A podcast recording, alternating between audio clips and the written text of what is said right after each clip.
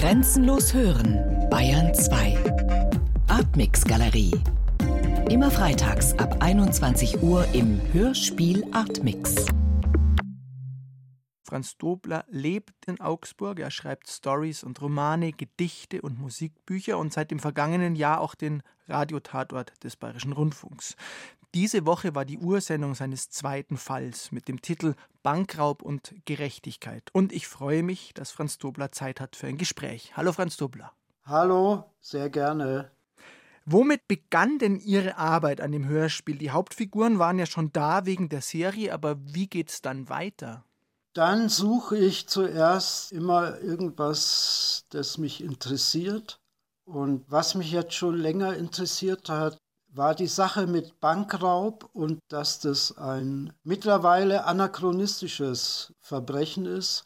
Ich hatte ein sehr langes Gespräch mit zuständigen Polizeibeamten und es ist so, wie eigentlich jeder irgendwann aus der Zeitung lesen kann, es ist mittlerweile einfach so riskant. Also Bankraub hat eine ganz hohe Aufklärungsquote. Also es ist eigentlich total dumm, sowas zu machen, muss man leider sagen. Es liegt nicht mehr viel Geld auf den Banken. Die Aufklärungsquote ist wahnsinnig hoch. Also auch das hat mit Digitalisierung zu tun. Der Polizeibeamte meinte dann, also es ist mittlerweile viel einfacher, also wenn man halt nicht ganz blöd ist, irgendwelche Verbrechen digital zu machen, Geld irgendwie rauszuholen, mit welchen Methoden auch immer. Es ist viel weniger Risiko. Die Strafen sind auch nicht so hoch, also es ist einfach ein Unterschied. Selbst wenn man unbewaffnet in eine Bank reingeht, irgendwas macht. Also es gibt es kaum noch, es machen nur noch ganz verzweifelte Leute.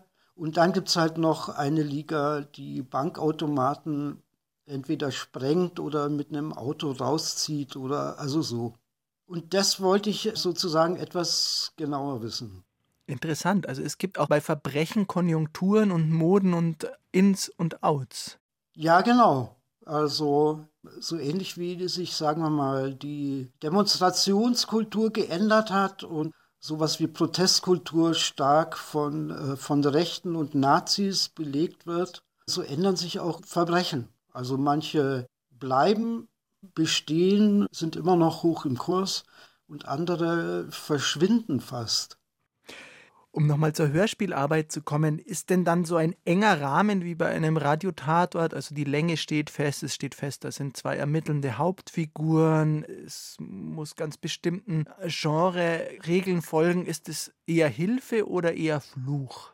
Also ich bewege mich ganz gerne in dem Genre, mache ich ja auch seit ein paar Jahren mit Büchern. Also für mich ist es nicht nur erträglich, sondern macht sogar Spaß, weil ich diese Genregrenzen gar nicht so eng sehe. Und als auch also bei dem Radiotatort ist es sehr schön, äh, dass ich sehr viel machen kann, was ich will, muss mich von sehr wenigen Sachen eingegrenzt fühlen. Zum Beispiel, ich habe ja wenige feste Personen, das heißt, ich kann ganz viel drumherum machen, was ich für notwendig finde, was man noch braucht an Personen. Also ich bin sehr wenig eingeschränkt. Also ja, die Minutenzahl, es ging schon immer bei den beiden, die ich jetzt gemacht habe, ich musste irgendwann immer schon einiges wegkürzen. Das ist brutal, aber damit muss man klarkommen. Im ersten Fall von Hosnitsch und Rosenberg ging es in der Stadt zur Sache. Jetzt muss Hosnitsch rauf aufs Land. Im Norden von München, irgendwo hinter Dachau, so ein Landstrich ohne Lüftelmalerei und Wellness-Tempel. Also wenig bis gar nicht Bilderbuch. Wieso haben Sie sie gerade dorthin geschickt? Naja, das hat auch wieder mit dem Bankraub zu tun, weil es muss ich aufpassen, dass ich nicht zu viel verrate für Leute, die sich das dann anhören wollen. Aber nein, das ist jetzt nicht zu viel verraten. Es hat mit Vorgehensweise zu tun, die diese Tätergruppe ganz einfach sagt, das kann sich auch jeder schnell selber überlegen. Sie sagen, wir gehen nicht nach München, weil dort ist die Polizei einfach, sagen wir mal, etwas erfahrener mit solchen Sachen. Wir bleiben in Kleinstädten, in kleinen Ortschaften und holen uns da das Geld. Und ich kam dann, ich versuche generell immer so wenig wie möglich zu erfinden, sondern mit dem zu arbeiten, was ich kenne. Und die Gegend, in der ich dann gelandet bin, Dachauer Umland, Die kenne ich einfach ein bisschen besser, habe die auch schon in einem Roman beschrieben und habe auf dem aufgebaut. Es ist Tollwut, der Roman aus dem Jahr 1991.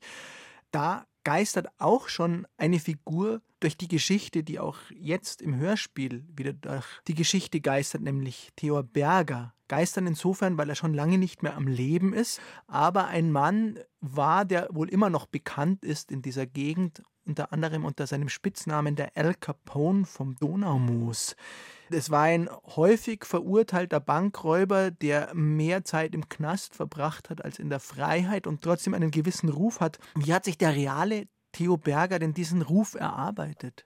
Er war lange Zeit sehr beliebt bei den Leuten, ähnlich wie, wenn man so will, sein Vorgänger Matthias Kneißl, 70 Jahre vorher. Und es hatte am deutlichsten damit zu tun, der war nicht diese Art von Krimineller, der ist nicht in eine Bank reingegangen, hat um sich geschossen und Leute zu Tode erschreckt, sondern hatte diese Gentleman-Manieren, wo dann später auch immer wieder Leute ausgesagt haben, sie hatten keine Angst vor ihm, sondern der hat sich als Profi verstanden, der einfach nur mit dem Geld abhauen will, aber jetzt niemand von den Leuten irgendwas antun will. Also der hat versucht, es möglichst ruhig zu halten. Und das Zweite, warum er einfach so beliebt war, weil er einen gewissen Witz hatte, Polizei durchaus eben verarscht hat auf eben eine witzige Weise. Also es war wenig Brutalität im Spiel, außer dass man natürlich eine gewisse Härte und Brutalität braucht, um sowas überhaupt natürlich durchzuziehen.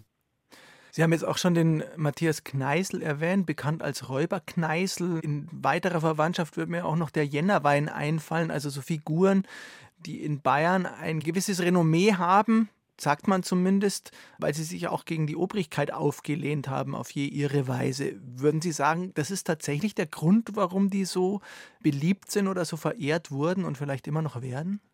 Also es hat stark damit zu tun und das ist auch die Verbindung, die ich jetzt gezogen habe, diese, wenn man so will, diese Traditionslinie, hat stark mit sozialen, gesellschaftlichen Hintergründen zu tun. Sowohl bei Kneißl als auch bei Berger und auf das zum Beispiel bezieht sich diese Gruppe, die ich jetzt im Hörspiel habe, wo es im Grunde geht um ein Arm- und Reich-Konflikt und dass dann eben Leute, die genug kriminelle Energie haben, sagen, bevor wir, also übertrieben gesagt, bevor wir jetzt verhungern und uns geht so schlecht, jetzt gehen wir los und holen uns das Geld von denen, die es haben.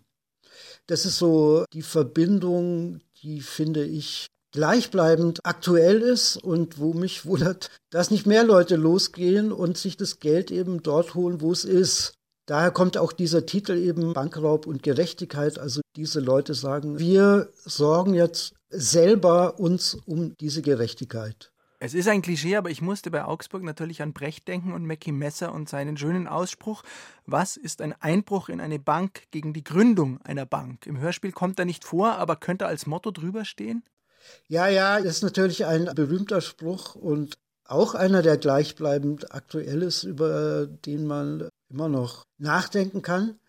Den wollte ich dann nicht drin haben, weil er eben so bekannt ist und dachte, okay, dieses Brett hole ich jetzt nicht raus, aber es ist völlig richtig, das könnte schon auch das Motto sein. Ich finde es auch toll, ich, ich glaube, jeder versteht dass man muss nicht BWL studiert haben oder sich besonders gut damit auskennen, um zu verstehen, was damit gemeint ist. Und zu dem, was ich gesagt habe, also es, es ist mittlerweile absurd, wenn Sie jetzt losgehen würden, um eine Bank zu überfallen, das ist mittlerweile Quatsch, aber auf das zielt der Spruch ja ab. Also, dass es eben Methoden gibt, die viel gewinnbringender sind, eben die Gründung einer Bank und das, was da dann ablaufen kann. Nicht, dass ich nur was Falsches sage Mal von der anderen Seite auf den Konflikt geblickt. Hosnitsch und Rosenberg sind Polizisten, so würde ich sie jetzt einschätzen, mit stark ausgeprägtem Gerechtigkeitsempfinden. Das klingt mir nach einer arg romantischen Vorstellung. Gibt es die denn wirklich? Polizisten mit ausgeprägtem Gerechtigkeitsempfinden?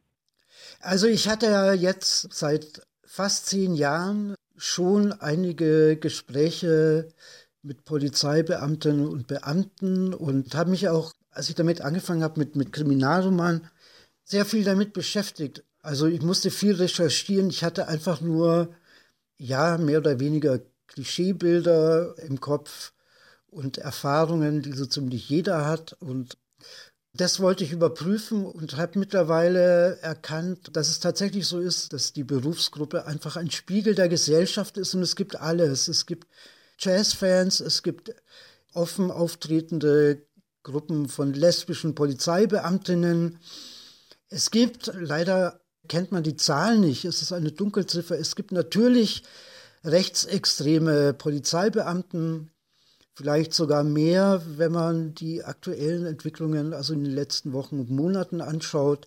Also es gibt jedenfalls alles und es gibt welche, die ein starkes Gerechtigkeitsempfinden haben und die ganz anderen gibt es halt auch. Insofern glaube ich nicht, dass ich diese Charakterisierungen, die ich im Hörspiel denen mitgebe, das ist jetzt nichts Besonderes. Hier ist der Hörspiel Atmix auf Bayern 2.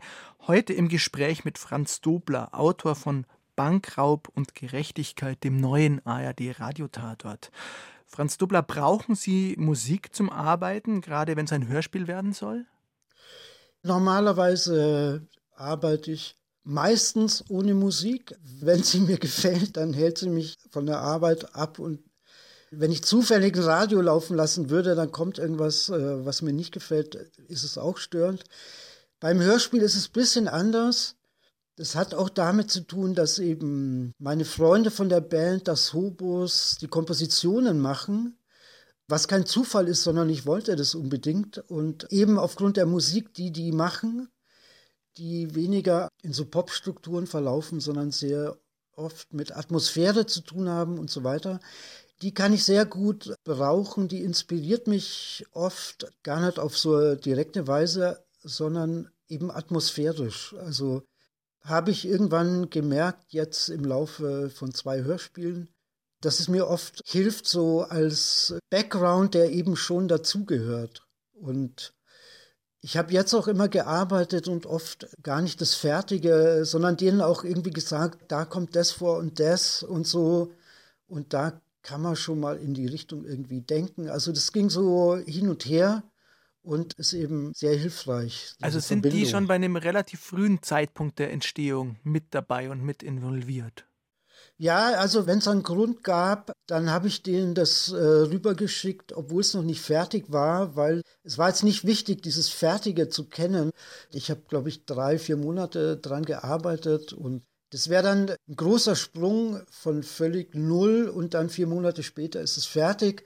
Wir haben auch da öfter drüber geredet oder ich habe irgendwie eine Szene rübergeschickt oder ja, Hinweise.